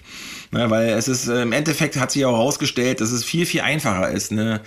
Ne, ich sag mal, ein Wirtschaftsinteresse XY, ja, privatisierte Krankenhäuser plus Pharmalobby, ja. äh, drückt quasi eine Milliardenförderung durch, die sie so nicht geplant haben, aber im Laufe des Weges gemerkt haben, dass sie politisch wohlgesonnen das auch durchbekommen. Und am Ende sind, gibt's volle Taschen, ja. Bei den Menschen, die vorher schon gut gefüllte Taschen hatten. Und äh, du hast ein, eine Krankheit gehabt, die wurde darüber, das wurde damit ausgenutzt. Und da sind Menschen dran gestorben, die natürlich durch verschiedenste Lebensrisiken ähm, gefährdet waren und eigentlich nicht konsequent geschützt wurden, halt so, weil auch kein Kontext zu anderen Lebensrisiken besteht. Also, ne, hier ja. sage ich ganz klar, hast du eine krassere Immunabwehr, bist du natürlich gegen alle möglichen Sachen besser geschützt. Ich bin kein Arzt aber es ist quasi ein Puzzlestück. Äh, und diese Gesellschaft, wenn man sie weiterhin äh, behandelt wie, ich sag mal so, wenn, wenn, es gibt ja Lebensrisiken, die werden laufen gelassen, obwohl du auch Totenzahlen hast, weil da natürlich auch mit verdient wird, Rauchen, Alkoholkonsum etc. Ähm, und ich vergleiche das jetzt nicht eins zu eins, aber auch hier hast du eigentlich Suchtketten, dramatischste Auswirkungen in die Familien rein. Ne? Also wenn du als Kind in einem Alkoholikerhaushalt aufwachst, ja. dann, äh, aufwächst, dann hast du jetzt auch nicht äh, den Jackpot halt so. Ne? Und plus, dass du ja keine Bildungsdurchlässigkeit hast in diesem Land. Also hast du einen beschissenen Staat, hast du ein beschissenes Leben. Ne? In der Regel. Und ähm, ne, das sind so die Kontexte, wenn die nicht aufgemacht werden, halte ich das für ein absolutes Totalversagen der Demokratiekultur. Ja, da sind wir voll drin. ja. Also. Und das ist alles das, was nämlich rechts außen, und zwar richtig rechts außen, nicht macht. Also, das wird nur als äh, Vehikel genommen, um irgendeinen Scheiß zu erzählen. Genau. Und ähm, ja, deswegen haben wir mit der Truppe nichts zu tun. Guck mal, die Spinne, die eben die ganze Zeit bei dir auf dem Mikrofon ja. war, die ist jetzt hier vorne am Aufnahmegerät. Ja, siehst du. Lass die Spinnen krabbeln. Genau. Habt ihr Spinnenphobie? Der kommt nicht hierher. Hier gibt es viele Spinnen. Ja, ja klar. Aber das ist halt so, ne? Auf dem Land. Auf dem Land. Auf dem Land, genau. Okay. Ja, dann, ähm, ich finde noch ein Thema, ja, wir haben ja schon ein bisschen Zeit verbracht. Ich würde noch zum Abschluss ein Thema sagen. Ähm, und äh, das ist auch so ein richtiges René-Ding. Ne? Also du, äh, äh, ich habe da gar nicht so mit zu tun, weil äh, das ist das Thema, ne? wie kann man Tiere mit der Sprache also Tiere in der Sprache und dann gibt es Redewendungen etc. Ähm, und dann wird es zum Thema gemacht. Und da ja. gehe ich ja immer souveräner mit um, weil ich sage, okay, sowas wächst sich auch raus. Ne? Also wenn man sich als Jugendlicher auf dem Schulhof beleidigt und äh, die sexuelle Orientierung als Gegenstand der Beleidigung nutzte und man wird älter und setzt sich damit auseinander, dann ist klar, das macht man einfach nicht mehr, ne? weil es quasi keine Rolle spielt erstmal ne? äh, äh, und auch keinen negativen, beleidigenden Charakter haben soll, ne? wenn man so aufgeklärter, solidarischer durchs Leben geht. Ähm, und dann gibt es ja quasi ein paar Tiersprachs. Kontexte in der, in der Sprache. Ja. Ne, so, jetzt wenn wir in der deutschen Sprache sind. Und da gibt es quasi auch ein extra, das, das würde ich gerne zum Anfang, äh, zum Ende nochmal aufgreifen ähm, und einfach deine Meinung dazu hören. Also wenn ich jetzt sage, da brat mir doch einer ein Storch. was löst das in dir aus? Das ist der klassische Spezismus. Ähm, da werden die Tiere dafür benutzt, um ähm, einen anderen Menschen oder um irgendeine Floskel daherzusagen. Das löst in mir immer so ein Zeichen aus, so nach dem Motto, derjenige hat sich damit nicht auseinandergesetzt, dass ein Tier auch ein Lebewesen ist und ein Wesen, das auch leben will. Also wie kann ich, wieso nehme ich mir heraus zu sagen, da brat mir einer den Storch oder du blöde Kuh, du dumme Sau. Das sind alles blöde Schwein. Blöde Schwein, wen, genau. Wen haben wir noch? Ähm, da weißt du, wo du Rindviech? Du Rindviech, da weißt du, wo der Frosch der Locken hat und ach, diese ganzen alten dämlichen Floske sollten in der heutigen Zeit meines Erachtens gar nicht mehr vorkommen. Okay, also das heißt, äh, dass man eine negative Belegung hat gegenüber Tieren, weil man sie verwertet, Fleisch ne, und Käse und so. Genau. Dass das in der Sprache schon anfängt. Richtig, das ist genau. Aber jetzt würde es ja theoretisch, jetzt muss ich ja darauf hinweisen, jetzt würde es wie bei anderen Themen auslösen, du musst immer gendern, alles artig artikulieren, total sauber alles bleiben und jetzt würde es mit den Tieren noch dazukommen. Das würde doch Leute oder Menschen überfordern, und das stelle ich jetzt mal, die damit eigentlich gar keine böse Absicht haben, sondern es ist halt so drin, kommt so aus der gesellschaftlichen, aus dem gesellschaftlichen Kontext. Und ähm, am Ende wollen sie vielleicht da auch irgendwie mehr für die Tiere machen, reden aber so und werden jetzt vielleicht davor, würdest du die jetzt verurteilen oder wie geht man damit um? Also prinzipiell verurteile ich niemals einen Menschen. Das ist erstmal der erste Fakt. Der zweite. Außer die untere Jagdbehörde. ja, die, ja, die Jäger, die genau. Ähm, was ich da, da, sagen will, ist, dass wenn ein Mensch ähm, diese, diese Aussagen mal, ja, das ist ja, das kommt aus dem Kontext heraus, das ist, war ja früher auch schon immer so, das sind so Sätze, wo ich mir denke, oh, Leute, wir haben auch früher in die Ecken gekackt und äh, sie haben aber uns, haben wir? Äh, ja, also ich nicht, aber äh, wahrscheinlich schon irgendwie andere Menschen, aber wir haben uns, wir entwickeln uns doch auch weiter und dann können wir uns auch, auch in der Sprache weiterentwickeln. Alle schreien sie rum, Gender und ähm, ähm, HeldInnen und so weiter und so fort. Warum können wir denn nicht auch einfach mal die Tiere rauslassen aus dieser, dem Sprachgebrauch? Warum nicht? Wo ist das Problem?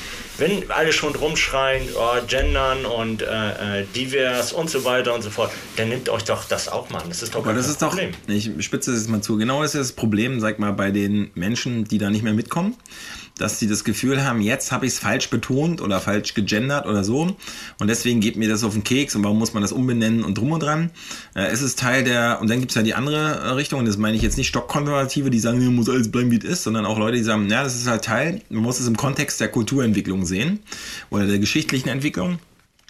Und so, dass es, ne, wenn ich jetzt an den Handwerker-Branch denke und denke mir, sag, und würde ihnen sagen, ey, wer jetzt hier noch einmal dumme Sau sagt, oder wer hier noch einmal sagt halt so, ich zeig dir, wo der Frosch die Loggen hat, ne, zum Azubi, der ist hier raus, weil die Sprache kann man so nicht machen. Dann würde es doch eher dazu führen, dass sie sagen, oh krass, darf man jetzt hier gar nichts mehr sagen, also diesen Reflex halt, mhm. so, ne? der im Grunde genommen ja auch berechtigt ist, bei der Frage, jetzt bin ich quasi ein bisschen überfordert, wenn es so von oben belernt mir gesagt wird, nee, so darfst du nicht mehr reden.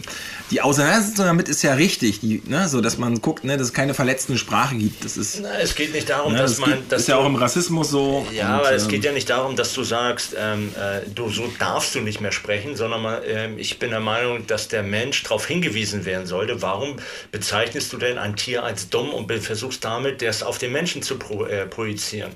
Das ist einfach halt das, was der Spezismus Sag mal eine Alternative denn? Wie, wie kann man so, wenn man sagt, man, man dumme Sau ist jetzt irgendwie nicht so geil und man muss sich aber jetzt kurz mal aufregen über jemanden?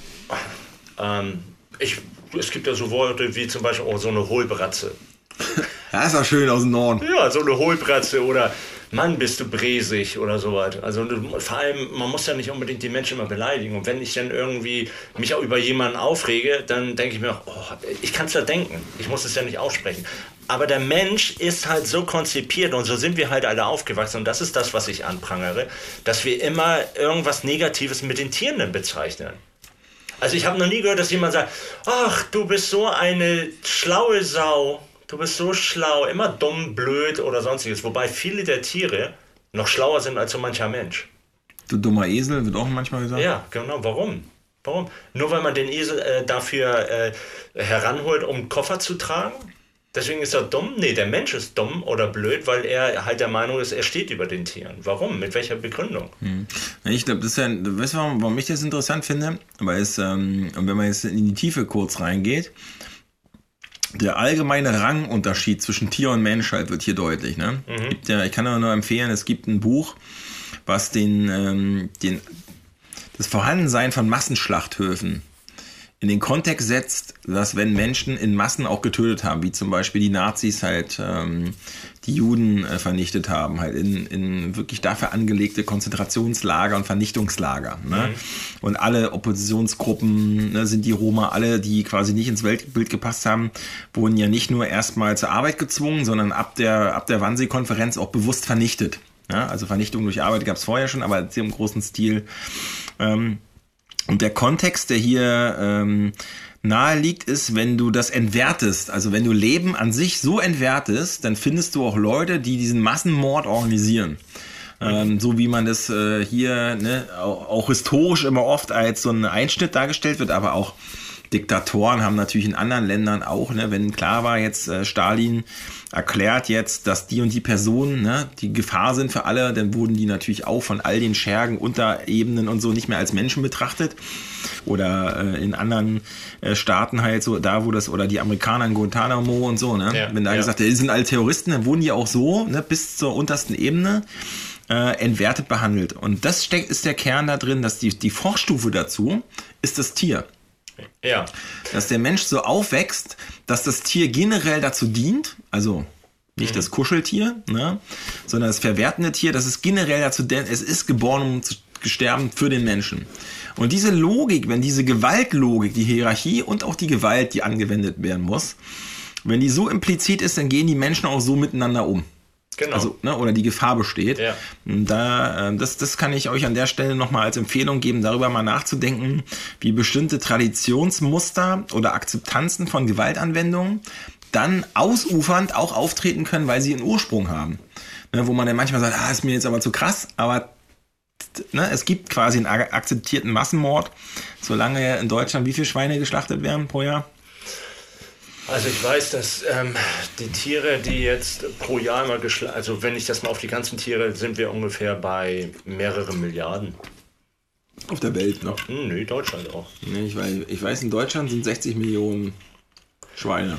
Schweine, ich rede von, äh, von Rindern auch. Und Rinder sind ein bisschen weniger, aber Hühner sind auf jeden Fall mehr. 140 ja. Millionen. Ja, also ähm, äh, wenn ich dann lese, dass die Schlachtzahlen zurückgehen, juhu, toll, da freuen wir uns alle drüber, aber ähm, von mir aus braucht wir gar nee, weil Ich habe auf der, wegen der Milliarde, ohne dass wir jetzt so, ne, muss man dann nochmal gucken, das sind ja so Klassiker, die kann man nachlesen, dass es mehr als die Weltbevölkerung ist, dass das, das Nutztiere sind, die pro Jahr halt durchfüttert, das ist aufgebaut. tatsächlich eine, ich kann es ich ja. dir widerlegen. Okay, belegen, ja, ja, nicht widerlegen, belegen. Alles gut. Also es sind auf jeden Fall viele, ne? Ja, ja. Und das ist halt, ähm, ja, ja, das ist und das ist so impliziert. Das ist wie als Kind, wenn wenn der Opa dem Huhn den Kopf abgeschlagen hat und das dann so ohne Kopf nochmal ja. ähm, die Leben, letzten Lebenszuckungen so über den Hof gelaufen ist, dann dachte man, ja, gehört halt dazu. Ja, genau. Ja. Die, ähm, einem Kleinen. Die Empathie zu den Tieren ist nicht mehr da. Also, außer zu den domestizierten Tieren, was du als Kuscheltiere bezeichnet hast. Die Katze oder der Hund. Dann ist man ja auch Tierquäler, wenn man dem was antut. Mhm, genau. Und dann kommt ja auch das Amt und würde dich äh, ja, genau. Die die Tiere wegnehmen zum ja. Beispiel, aber ähm, genau, bei Verwertung, ne? also wenn jetzt zum Beispiel das Tier nur geboren wird, um verwertet zu werden, Verwerte, dann ist es... Das ist auch schon wieder so... Ja, ja, das aber das so. ist, ne, wenn, der, wenn das System sagt, ne, wir verwerten das nur, dann ist es sogar, dann gibt es quasi einen erlaubten Mordzuführung, in ja. dem halt die Bedingungen bis dahin nochmal irgendwie überprüft werden, jetzt ja. vom Veterinäramt oder so. Aber im Endeffekt steht das Ergebnis fest und das will, will, wird gar nicht verhindert, also, oder will gar keiner verhindern halt so. Ne? Nö, warum auch? Der Mensch will ja was essen. Ich finde, ich fand ähm, Einspruch noch ganz gut, um das mal zum Abschluss zu bringen. Ähm, da hat mal jemand gesagt, ähm, es ist beschämend, dass wir überhaupt ein Tierschutzgesetz benötigen. Mhm. Das würde ich einfach mal so stehen lassen. Es ist beschämend, dass wir überhaupt ein Tierschutzgesetz benötigen. Deswegen muss die vegane Bewegung es selbst übernehmen. Genau. wenn es keine gesetzlichen Mehrheiten gibt, muss man dafür sorgen, dass der Alltag der Menschen so inspirierend gestaltet werden kann, dass wir das nicht mehr brauchen. Richtig. Gutes Schlusswort, oder? Sehr schön. Ja, René. ich bin begeistert. René, du, die Spinne ist da immer noch an der gleichen ja, Stelle. Sehr ja, gut. Die, die Marke da. ja, ich danke dir. Ich danke dir. Für die Zeit. Ja, schön haben wir nochmal anderthalb Stunden hingelegt. Eine Welcome-Back-Folge. Yes. Ja, im, in alles Photosynthese. Da sind sie. Und dann gucken wir mal, dass wir jetzt noch ein paar, paar spannende Sachen direkt noch vor der, vor der, auf der Uhr, ne, was wir so umsetzen können. Und jetzt bin ich ganz irritiert, nicht, dass ich irgendeine Analogie zum Tier mache. Aber die ganze Zeit, was fällt mir noch ein dazu? Es regt ja zum Nachdenken an, das ist doch gut.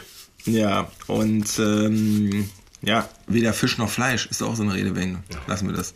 Gut, also in dem Sinne, äh, ja, wünsche ich euch viel Spaß. Ich hoffe, ihr, euch hat's gefallen und ihr habt hier gleich anderthalb Stunden Brett äh, euch reingezogen bis zum Ende. Und ihr wisst ja alle, wenn ihr die Folgen durchgehört habt und durchgehalten habt bis zum Ende und die letzte Frage beantworten könnt und mir das vor Ort im Vegan-Ressort sagt, dann habe ich immer ein paar Kekse da. Ja? Sehr gut. Die sind sehr lecker. Ja. So, was ist die letzte Frage, René? Hast du spontan eine? Habe ich spontan eine. Ähm, wie wird das Wetter morgen? Alter, kannst du hier nicht bringen. Wir können doch nicht hochpolitisch hier reden und dann über Wetter. Ach so, ja? okay, ich dachte, das ist auch wichtig. Nee, also von daher, wir reden einfach, ja, im veganen Ressort ist immer wichtig halt so, weil wenn das Wetter richtig scheiße ist, ja, es ist, kann also, man nicht chillen. Ja, man kann zwar chillen, kann auch nicht ist, chillen. ist man in den hübschen Häusern, aber das ist ja nicht der Sinn der Übung. Ne? also von daher, ähm, ja, hoffentlich sehen wir uns in Berlin im veganen Ressort, wo auch immer, ja, kämpft für die Tiere.